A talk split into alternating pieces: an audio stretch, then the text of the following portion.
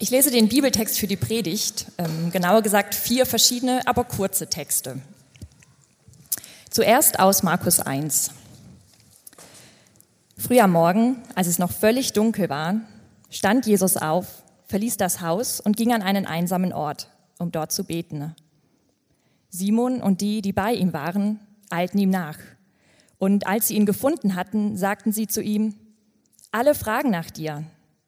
Er aber erwiderte, lasst uns von hier weggehen in die umliegenden Ortschaften, damit ich auch dort die Botschaft vom Reich Gottes verkünden kann, denn dazu bin ich gekommen. Dann Lukas 5. Jesus wurde immer bekannter. Die Menschen strömten in Scharen herbei, um ihn zu hören und von ihren Krankheiten geheilt zu werden. Er aber zog sich in die Einsamkeit zurück, um zu beten. Dann Johannes 6. Als die Leute begriffen, was für ein Wunder Jesus getan hatte, sagten sie, das ist wirklich der Prophet, von dem es heißt, dass er in die Welt kommen soll. Jesus wusste, dass sie als nächstes kommen und versuchen würden, ihn mit Gewalt zum König zu machen. Deshalb zog er sich wieder auf den Berg zurück, um allein zu sein. Und aus Matthäus 26.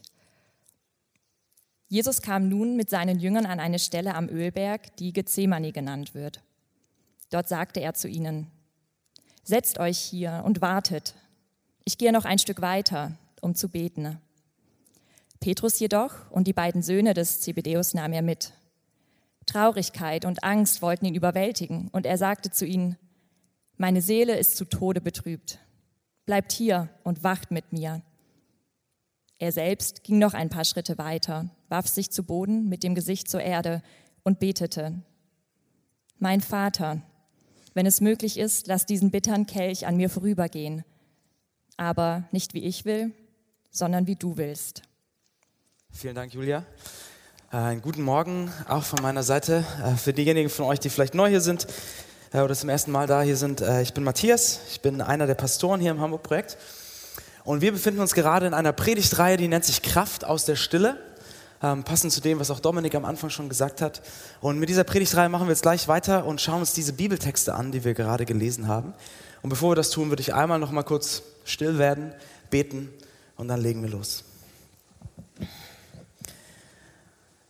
Unser großer Gott, himmlischer Vater, ich danke dir für diesen Morgen jetzt hier und für diese Zeit hier, für diesen Raum hier, den wir haben, um mal zur Ruhe zu kommen.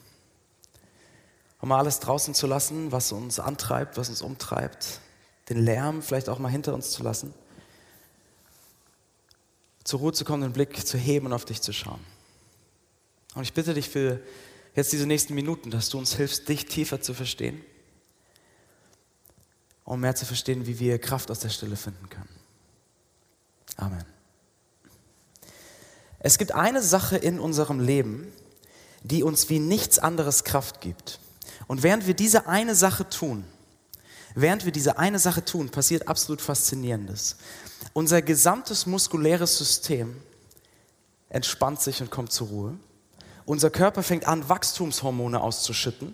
Und die führen dazu, dass beschädigte Zellen repariert werden. Die Wundheilung unseres Körpers wird hochgefahren und es wird richtig an dem gearbeitet, was an uns kaputt ist.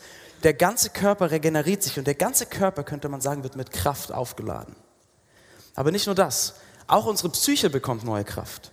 Alle Einflüsse, alle Informationen, die die ganze Zeit auf uns einprallen, werden verarbeitet. Manche davon werden aussortiert und gelöscht, andere werden gespeichert und abgelegt, sodass wir sie wieder aufrufen können. Unsere Psyche bekommt neue Kraft. Und noch mehr, während wir diese eine Sache tun, tobt in uns ein kleiner Kampf. Unser Immunsystem wird hochgefahren und Abwehrzellen gehen auf die Jagd nach Eindringlingen. Ja? Abwehrzellen gehen auf die Jagd nach Viren und Bakterien und versuchen sie unschädlich zu machen. Was wir erlebt haben, wird geordnet. Was wir gelernt haben, wird gespeichert. Was verwundet ist, wird geheilt. In uns wird gekämpft, um das unschädlich zu machen, was uns schaden will, und wir bekommen neue Kraft. Und all das passiert, die allermeisten von euch haben sicher erraten, während wir schlafen. Und ist das nicht faszinierend? Ist das nicht faszinierend, dass wir Kraft bekommen für alles, was wir tun, während wir nichts tun? dass geheilt, geordnet, gelernt, gekämpft wird, dass Kraft kommt, während wir nichts tun. Und ich finde, das ist so ein faszinierendes Bild für diesen Gedanken, Kraft aus der Stille zu bekommen. Und das ist ja etwas, was wir ähm, gesellschaftlich in den letzten Jahren so gefühlt neu entdecken gerade. Ja? Wir sprechen von Achtsamkeitsseminaren, von Auszeiten im Kloster, von digitalem Fasten, von Seminaren zur Stressresilienz, von kleinen Momenten des Innehaltens, die uns mit Kraft auftanken. Wir verstehen gesellschaftlich langsam immer mehr, wie Kraft aus der Ruhe kommt. Und das ist aber etwas interessanterweise, was die Bibel seit Jahrhunderten sagt, oder man könnte sagen seit Jahrtausenden. Dass die Bibel sagt, dass wir in dem Moment die meiste Kraft bekommen, in dem wir nichts tun, sondern still werden. Und dass in der Stille, wie im Schlaf, etwas zu finden ist, dass das Erlebte in uns ordnet, dass das Verwundete heilt, das in uns einen Kampf kämpft und das uns mit neuer Kraft auflädt. Und das schauen wir uns an und das möchte ich auch heute mit euch anschauen. Und dafür ähm, gucken wir uns heute die Stille von Jesus an. Ja? Ich möchte mit euch anschauen, wie Jesus Christus selbst mit Stille umgegangen ist und was wir, davon, was wir daraus lernen können, wie wir daraus lernen können, damit auch wir Kraft aus der Stille bekommen können. Und es ist ganz egal, ob ihr lange Christen seid und Jesus gut kennt oder ob ihr euch heute zum ersten Mal so langsam vorsichtig mit Jesus befasst. Lasst uns das gemeinsam anschauen, wie Jesus mit Stille umgeht, mit Stille im Lärm und was wir daraus lernen können. Okay? Und wir machen das mit drei Gedanken. Wir schauen uns an Stille im Lärm, dann fragen wir uns, was passiert in der Stille eigentlich? Und drittens machen wir es praktisch am Schluss, unser Weg in die Stille. Ja? Also Stille im Lärm, was passiert in der Stille und unser Weg in die Stille. Okay? Lass uns mal einsteigen. Stille im Lärm. Ähm, wenn ihr mal an Jesus denkt und euch so vor Augen malt, was Jesus getan hat, was sind so die Dinge, die euch zuerst vor Augen kommen? Ja, was hat sein Wirken so besonders gekennzeichnet? Und man denkt vielleicht, okay, Jesus hat Predigten gehalten oder Vorträge Jesus hat Streitgespräche geführt mit dem religiösen Establishment damals. Oder vielleicht denkt ihr, hm, Jesus hat Wunder getan, er hat Kranke geheilt oder er hat sich um die Armen gekümmert, alles Mögliche. So, bei wem von euch wäre Ruhe und Stille oben auf der Liste von dem, was ihr mit Jesus verbindet? Das Interessante ist aber, dass alle vier Evangelisten, so diese Nase hört hoffentlich bald auf zu jucken, dass alle vier Evangelisten haben wir gerade auch gesehen, alle vier Männer, die einen Lebensbericht über das Leben von Jesus abgefasst haben, alle vier immer und immer wieder explizit erwähnen, dass Jesus sich zurückzieht in die Stille, um allein zu sein und zu beten. Also Stille war für das, was Jesus getan hat, das war keine Nebensache, das war nicht so ein Nebenprodukt, sondern das war absolut zentral. Das kommt immer wieder vor. Und wenn man all diese Stellen mal durchliest, dann sieht man, dass Jesus auf ganz unterschiedliche Situationen mit Stille reagiert hat. Ähm, ganz am Anfang seines Wirkens ja, ging er für 40 Tage in die Wüste, in die Stille, bevor alles losging. Dann vor wichtigen Entscheidungen, bevor er seine zwölf Jünger erwählt hat, ging er eine ganze Nacht in die Stille, ins Gebet. Als Johannes der Täufer, ein Verwandter von ihm und jemand, der ihn vorbereitet hat quasi, als Johannes hingerichtet wurde, geht Jesus mit seiner Trauer in die Stille. Als alle ihn umjubeln, ihn hochheben, geht Jesus in die Stille. Als ähm, das, äh, die religiösen Führer ihm immer skeptischer gegenüber werden, die Gefahr wächst, geht Jesus in die Stille. Und am Abend, bevor er verhaftet wird, am Abend vor seinem Tod, geht er ein letztes Mal in, im Garten Gethsemane in die Stille. Und man könnte sagen, wenn man sich das alles anschaut, kann man sagen, je mehr Lärm um Jesus herum war, je mehr passierte, je mehr Momentum, desto mehr zog er sich zurück in die Stille. Jesus reagierte auf Lärm mit Stille. Und eine schöne Stelle, wo wir das gesehen haben, war aus Lukas 5. Die packt das so in zwei Versen perfekt zusammen, wo es heißt, Jesus wurde immer bekannter. Die Menschen strömten in Scharen herbei, um ihn zu hören und von ihren Krankheiten geheilt zu werden. Er aber zog sich in die Einsamkeit zurück, um zu beten. Jesus wird immer bekannter, er wird immer erfolgreicher, er ist das Zentrum der Aufmerksamkeit, er wird absolut populär, das Momentum zieht an, alle wollen ihn sehen, es wird immer lauter, immer mehr Erwartungen, immer mehr Hoffnungen und er zieht sich zurück in die Stille. Jesus reagiert auf den Lärm mit Stille. Jesus findet in der Stille die Kraft, um im Lärm zu bestehen. Ähm, und Dallas Willard, das war ein sehr bekannter Theologe, der ganz viel so über Themen wie Stille, Spiritualität, Gebet äh, nachgedacht und geschrieben hat. Dieser Dallas Willard wurde einmal gefragt, wenn Sie Jesus mit einem Wort beschreiben müssten, was wäre dieses Wort? Und wisst ihr, was er gesagt hat? Er hat gesagt, relaxed. Er hat gesagt, Jesus war relaxed. Und damit meint er nicht so laid back und gechillt, ich sitze auf meinem Sofa und was in der Welt passiert, interessiert mich nicht. Sondern er meint damit, Jesus war nicht gehetzt. Jesus war nicht getrieben. Wenn der Lärm um ihn herum tobte, tobte der Lärm nicht in ihm. Jesus war nie in Eile. Er wusste, wer er war. Er wusste, was er tun sollte. Er kannte seinen Weg und er wusste, wann es soweit war, das zu tun.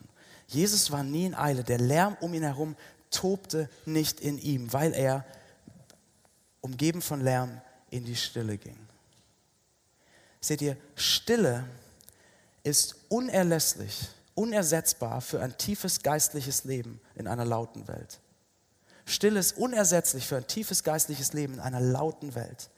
Denn Hektik, Unruhe, Getriebensein und Lärm geht nicht zusammen mit einer tiefen Spiritualität. Hektik und Lärm zerstört, verdrängt jede äh, Spiritualität. Lass mir ein Beispiel dafür geben. Ich weiß nicht, vielleicht kennt ihr so Phasen, wo ihr total hektisch seid, getrieben, ja, so voll unter Strom. Äh, vielleicht habt ihr jetzt gerade so eine Phase. Was macht sowas äh, mit euren Beziehungen? Was macht das mit der Art und Weise, wie ihr anderen Leuten begegnet? Ja, ein Beispiel von mir, wenn ich so eine Woche habe, wo ich denke so, ach du meine Güte, wie soll ich das alles schaffen? Und ich lasse es zu, dass ich in so eine Unruhe komme, in so ein Getriebensein und jeder meiner Tage ist durchgetaktet und ich weiß genau, ich habe eineinhalb Stunden dafür und dann kommt das und dies und tu, tu, tu, tu. Und dann kommt jemand von euch äh, spontan im Büro vorbei. Weil ihr sagt, hey Matthias, ich war gerade in der Schanze und ich habe noch eine Stunde Zeit und ich dachte, vielleicht könnten wir einen Kaffee trinken und so ein bisschen reden und einfach mal hören, wie es dir geht. Was denkt ihr passiert da in mir? ich setze so ein Lächeln auf und trinke den Kaffee, aber ich bin nicht wirklich da. Ich bin nicht wirklich präsent. Und ich bin, meine Empathie geht weg. Es ist nicht, ich bin nicht wirklich offen für das, was ihr braucht. Und für das, was ihr vielleicht mitschwingt in dem, was ihr erzählt. Meine Liebe ist runtergefahren. Und ich denke die ganze Zeit noch, äh, lasst, lasst ihr mich jetzt bitte wieder zurück zur Arbeit gehen. Hektik zerstört Präsenz, zerstört Empathie und zerstört Liebe. Und bitte versteht mich nicht falsch, das klingt jetzt so, als bitte kommt nicht mehr ins Büro. Das meine ich nicht. Bitte kommt und heilt mich von meiner Getriebenheit. Okay? Kommt vorbei, wenn ihr in der Schanze seid, kommt vorbei, lasst uns Kaffee trinken. Oder Tee, wenn es dann genug Kaffee war. Hektik und Unruhe zerstört Präsenz, zerstört Empathie und zerstört Liebe. Und genauso ist es mit unserer Spiritualität, der Beziehung zu Gott quasi. Wenn wir hektisch sind, getrieben, voller Unruhe, es zerstört unsere Präsenz Gott gegenüber. Wir kommen nicht zur Ruhe. Es zerstört unsere Offenheit Gott gegenüber. Es zerstört unsere Liebe Gott gegenüber. Stille ist unersetzlich. Und seht ihr, Jesus hatte diese Offenheit, Jesus hatte diese Präsenz. Er hatte diese Präsenz für Leute voller Empathie, egal wie viel los war. Und Jesus hatte diese Präsenz und Offenheit für seinen himmlischen Vater, egal wie, los, wie viel los war. Warum? Weil er auf Lärm mit Stille reagierte. Weil er auf Lärm mit Stille reagierte. So, wie ist das bei euch? Wie ist das bei uns? Wie laut ist euer Leben? Und wie reagiert ihr auf Lärm? Leute, wir müssen uns bewusst sein, wie in dieser Einleitung vorhin so schön illustriert wurde. Wir sind ständig von Lärm umgeben. Und es gibt verschiedene Arten von Lärm. Es gibt den lauten Lärm, wie vorhin. All die Geräusche der Stadt, all die Hektik, die Termine, zu denen wir hetzen, dieses Arbeitprojekt, das wartet, die Kinder, die Aufmerksamkeit wollen, der ganze Lärm um uns herum, dieser laute Lärm, den gibt es. Aber es gibt auch einen leisen Lärm einen stillen Lärm, den man nicht hören kann, aber der in unserem Herzen genauso tobt und genauso viel Lärm macht. Das kann der Lärm von ähm, Werbung und Marketing sein. Ihr seht diese Plakate, ihr seht diese Banner und in euch wächst so dieses Gefühl, dass das Leben, das ihr habt, noch nicht das gute Leben ist. Dass das noch nicht reicht. Oder es kann der leise Lärm von Erwartungen sein. Die Erwartungen, die vielleicht die Gesellschaft, die diese Stadt an euch heranbringt, wie ihr sein sollt, wie ihr aussehen sollt, wie ihr euch geben sollt. Die Erwartungen eurer Eltern vielleicht, Eltern vielleicht, die so im Hintergrund rumoren. Die Erwartungen eures Partners. Also ein stiller Lärm, der in euch vorgeht. Und dann in all, die, all diese kleinen, sanften und kostbaren Momente von Ruhe, die noch bleiben in diesem lauten und dem leisen Lärm. All diese kleinen Momente der Ruhe werden uns auch noch geraubt von unseren Smartphones. Wer von euch kennt das, dass wenn ihr einen Moment mal nichts zu tun habt, ihr steht am Bahnsteig und wartet auf die U-Bahn. Ihr fahrt 15 Minuten S-Bahn. Die Kinder sind gerade eingeschlafen. Ihr liegt im Bett wach und aber ihr könnt noch nicht schlafen. Wer von euch greift instinktiv zuerst zu seinem Telefon? Fast automatisch, fast unbewusst. Ja, man, also man steht in der S-Bahn und es ist so, oh, oh, oh, gar nicht gemerkt, ja, okay. Habt ihr mal versucht, in der S-Bahn zu stehen und nicht euer Telefon zu nehmen? Ihr konzentriert euch drauf und nach 30 Sekunden habt ihr es trotzdem in der Hand, weil die Konzentration runtergegangen ist. Manche von euch sind alt genug, dass ihr euch noch an so ein Ding aus den 90ern erinnert. Langeweile. Ja? Erinnert ihr euch? Ist ein Weilchen her. Ich weiß, man hat sich mit Freunden in der Stadt verabredet und der Freund kommt zu spät und man steht da. Und man steht einfach nur da. Ja?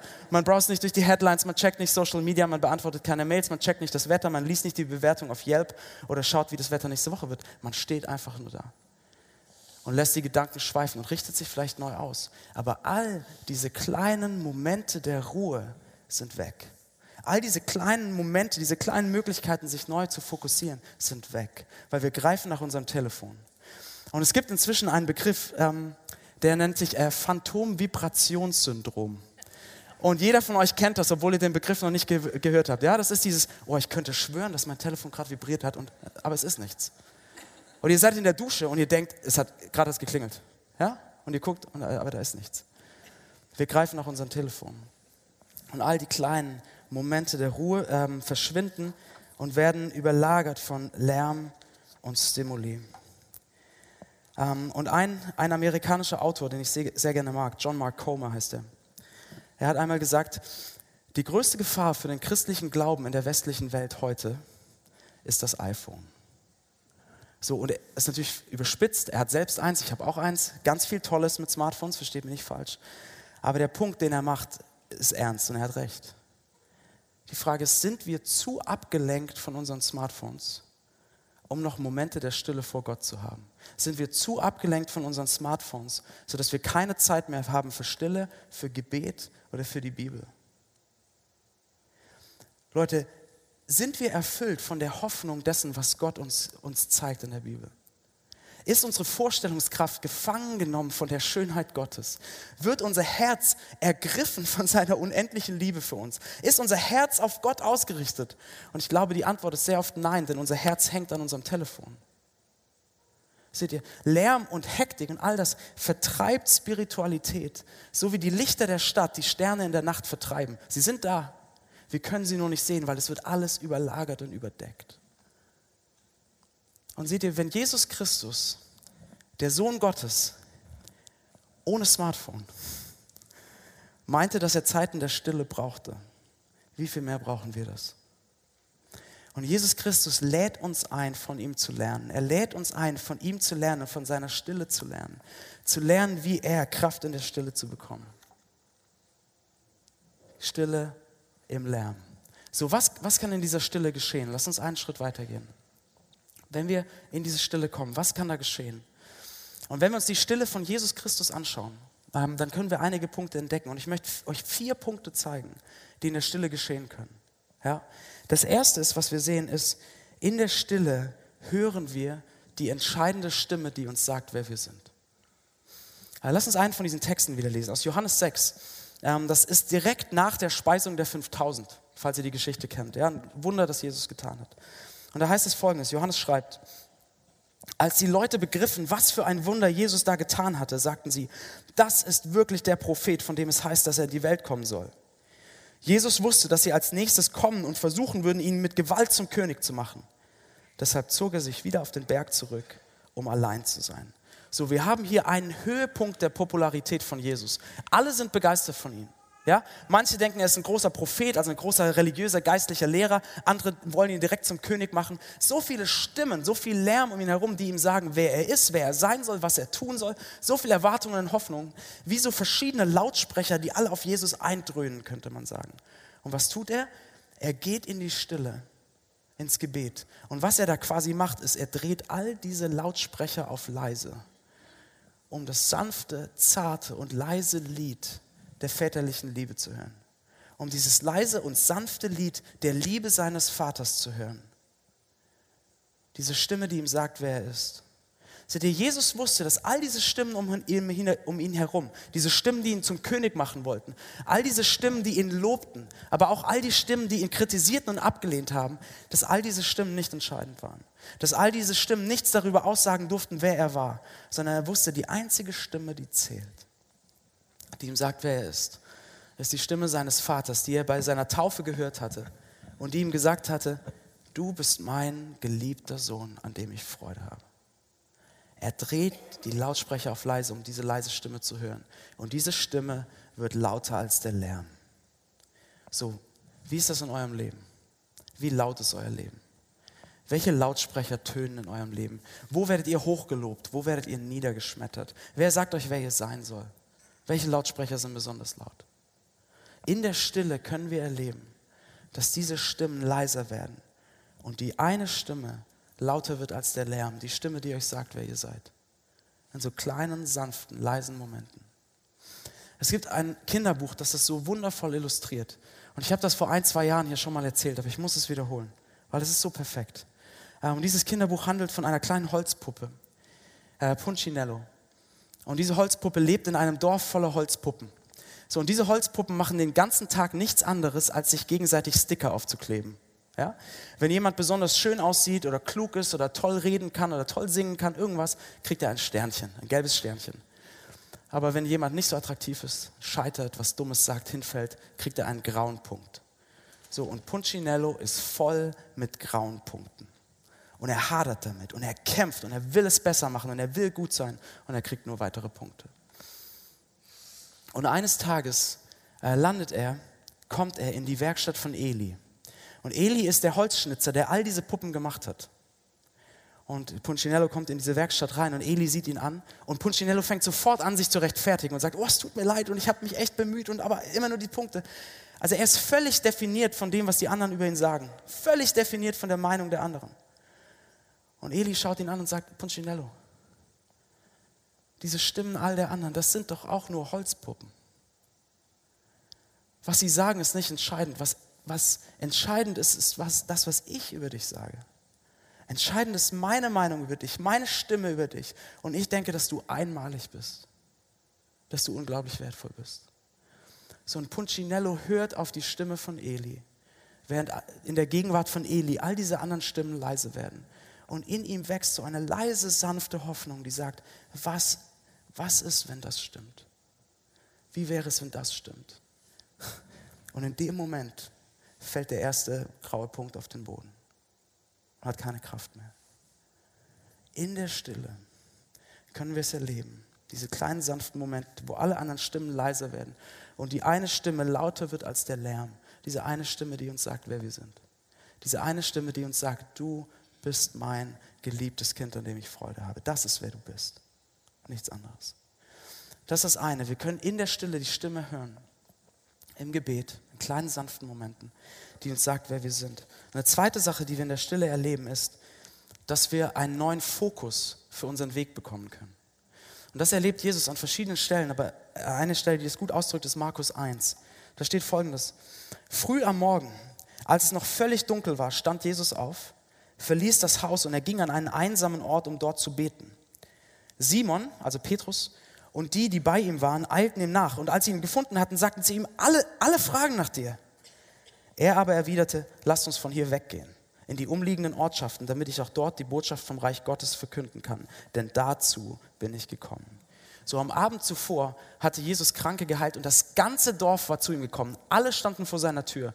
Alle wollten was von ihm. Er, also es war richtig erfolgreich. Er hatte richtig viele Möglichkeiten, was zu tun. Aber er geht in die Stille und er kommt aus der Stille zurück und sagt, lass uns weggehen. Ich weiß, was meine Schritte sind. Ich weiß, was mein Auftrag ist. Dafür bin ich gekommen. Lass uns weggehen. Jesus hat in der Stille einen ganz klaren Fokus bekommen, was sein nächster Schritt ist.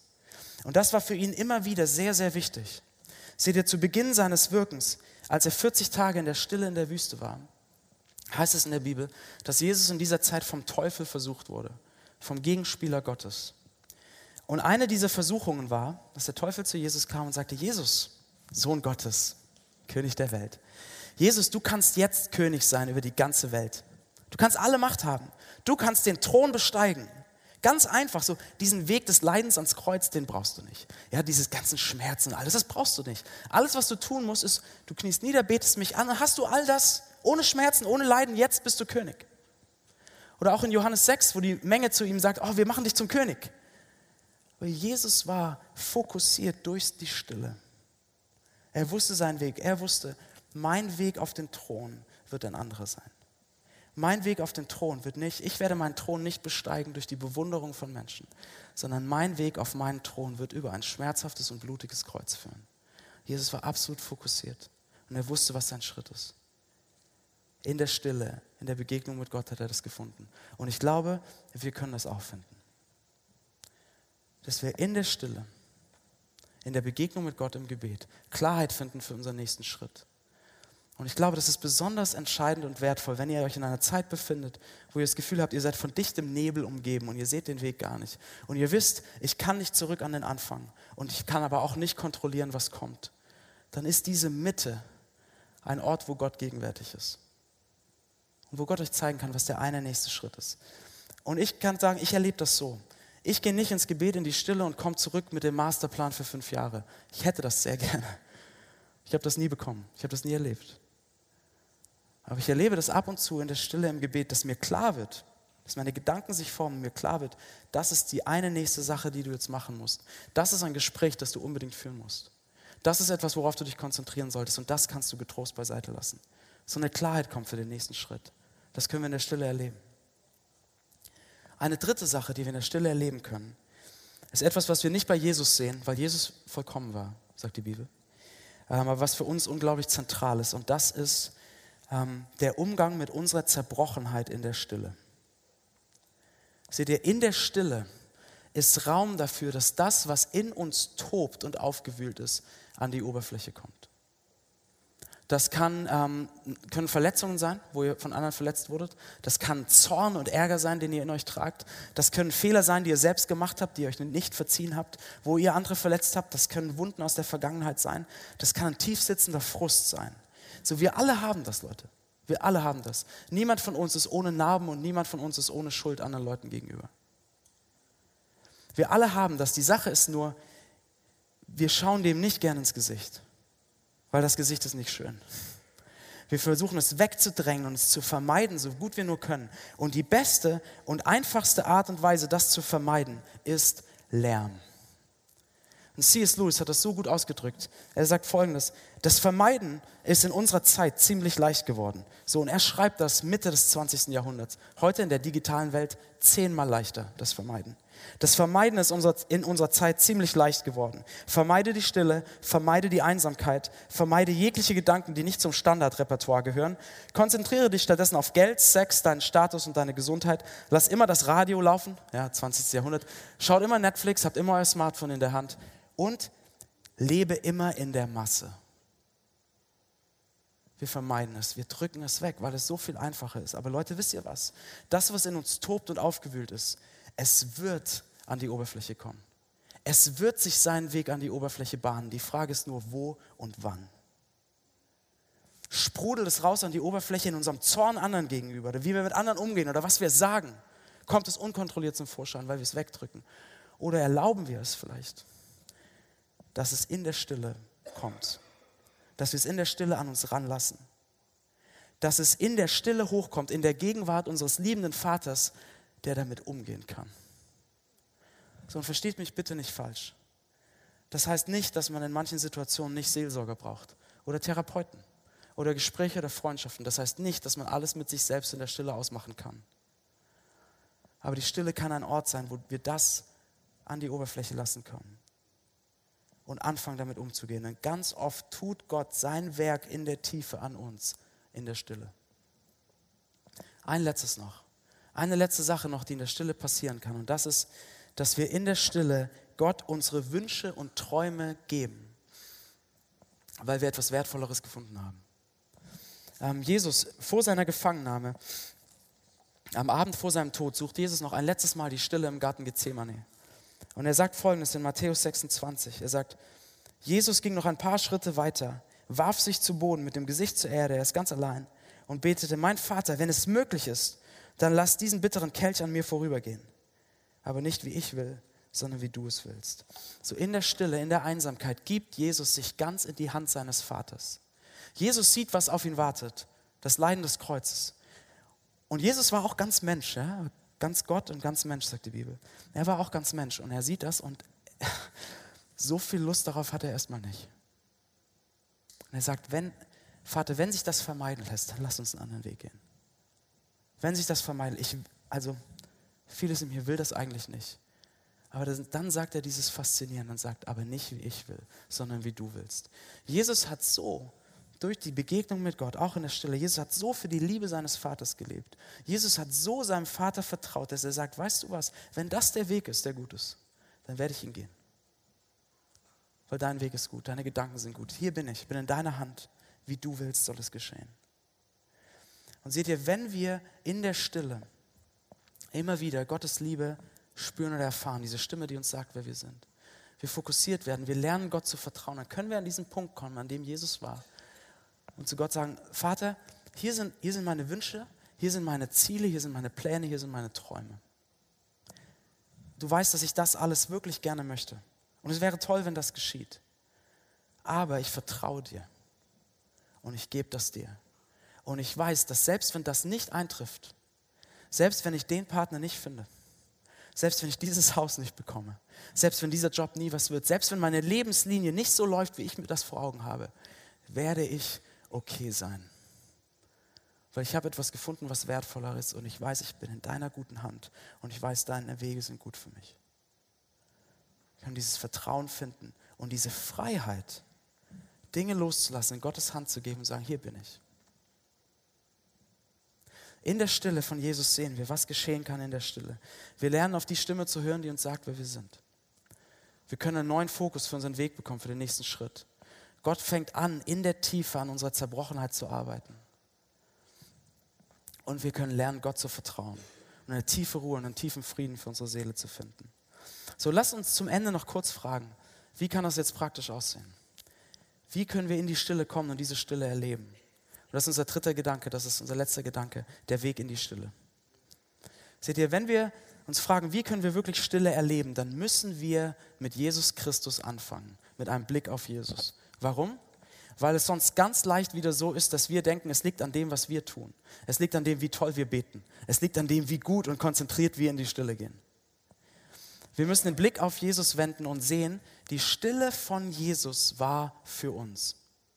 Hört euch das an. Die Stille von Jesus war für euch.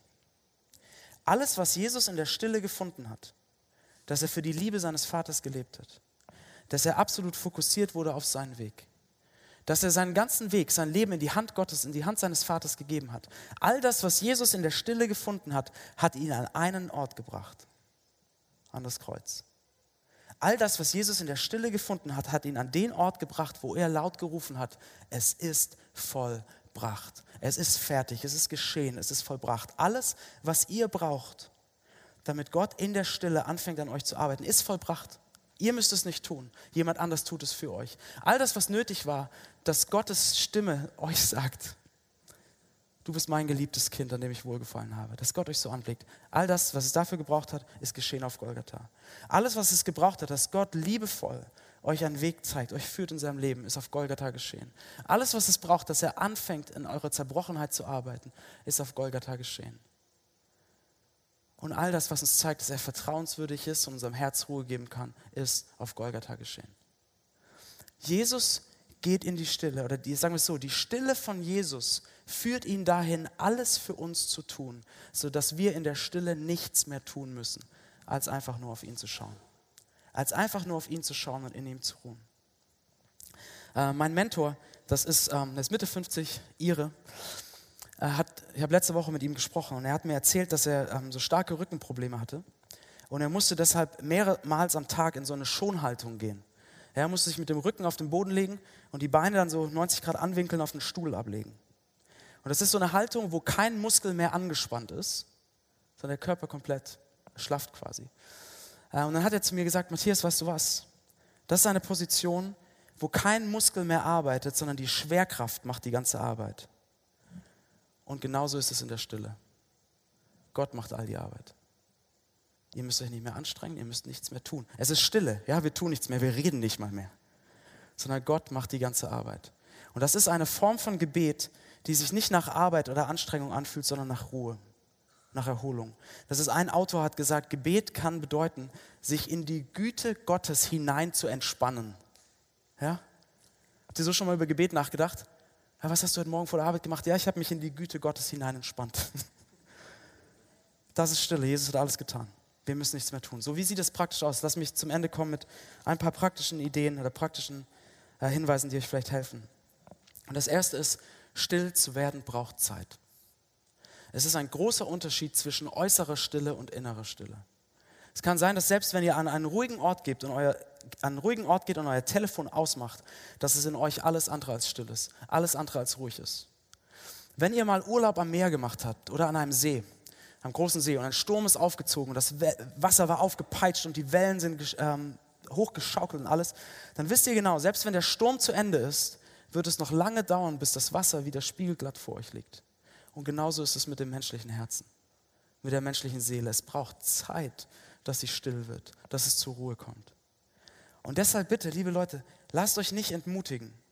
Wenn ihr gesagt, oh, ich habe das jetzt drei, vier Mal ausprobiert mit Stille und es war alles so unruhig in mir, lasst euch nicht entmutigen. Es braucht Zeit, es braucht eine Regelmäßigkeit und manchmal braucht es längere Zeit. Dass ihr mal eine Stunde im Park spazieren geht oder dass ihr es vielleicht mal schafft, einen halben Tag rauszufahren und einfach mal zur Ruhe zu kommen, bis dann vielleicht es innerlich auch ruhig wird. Stille braucht Zeit. Und wenn dann eure Gedanken anfangen abzuschweifen, was unweigerlich passieren wird in der Stille, was mir jedes Mal passiert, ähm, dann ärgert euch nicht darüber, dann klagt euch nicht an, dann sagt nicht, oh, ich muss besser und so, hm, sondern realisiert es, sagt, die Gedanken sind abgeschweift und dann dreht den Blick wieder neu auf Gott. Denn wisst ihr was? Wenn ihr in diesem Moment den Blick wieder neu auf Gott dreht, ist das eine Form von Anbetung. Weil ihr in diesem Moment sagt, Gott, du bist wichtiger als all diese Gedanken. Und ihr sagt einfach nur, Jesus, Gott, hier bin ich, hier bin ich in der Stille vor dir. So, und was dabei total helfen kann, ist, wenn man einen Bibelvers nimmt, wie jetzt gerade bei unserer 21-Tage-Challenge, einen Bibelvers nimmt und den so als Ankerpunkt setzt. Ja? Ähm, heute ist Römer 12 zum Beispiel, da geht es um, um Gottes Barmherzigkeit. Und dass man sagt, okay, ich gehe in die Stille, Jesus, hier bin ich vor dir, zeig mir deine Barmherzigkeit, zeig mir, was das bedeutet. Und wenn die Gedanken schweifen, drehe ich den Blick zurück und frage mich wieder, okay, deine Barmherzigkeit, was bedeutet das für mich? Ihr setzt das wie als ein Anker, zu dem ihr immer wieder zurückkommt. Und ein, ein weiteres noch, wenn ihr so ein bisschen seid wie ich, dann tut es mir erstmal sehr leid. Ähm, aber dann wird es euch in der Stille immer wieder so gehen, dass das Grübeln anfängt. Dass eure Sorgen hochkommen, eure Ängste und ihr dreht euch rein und es, ihr kommt da nicht raus.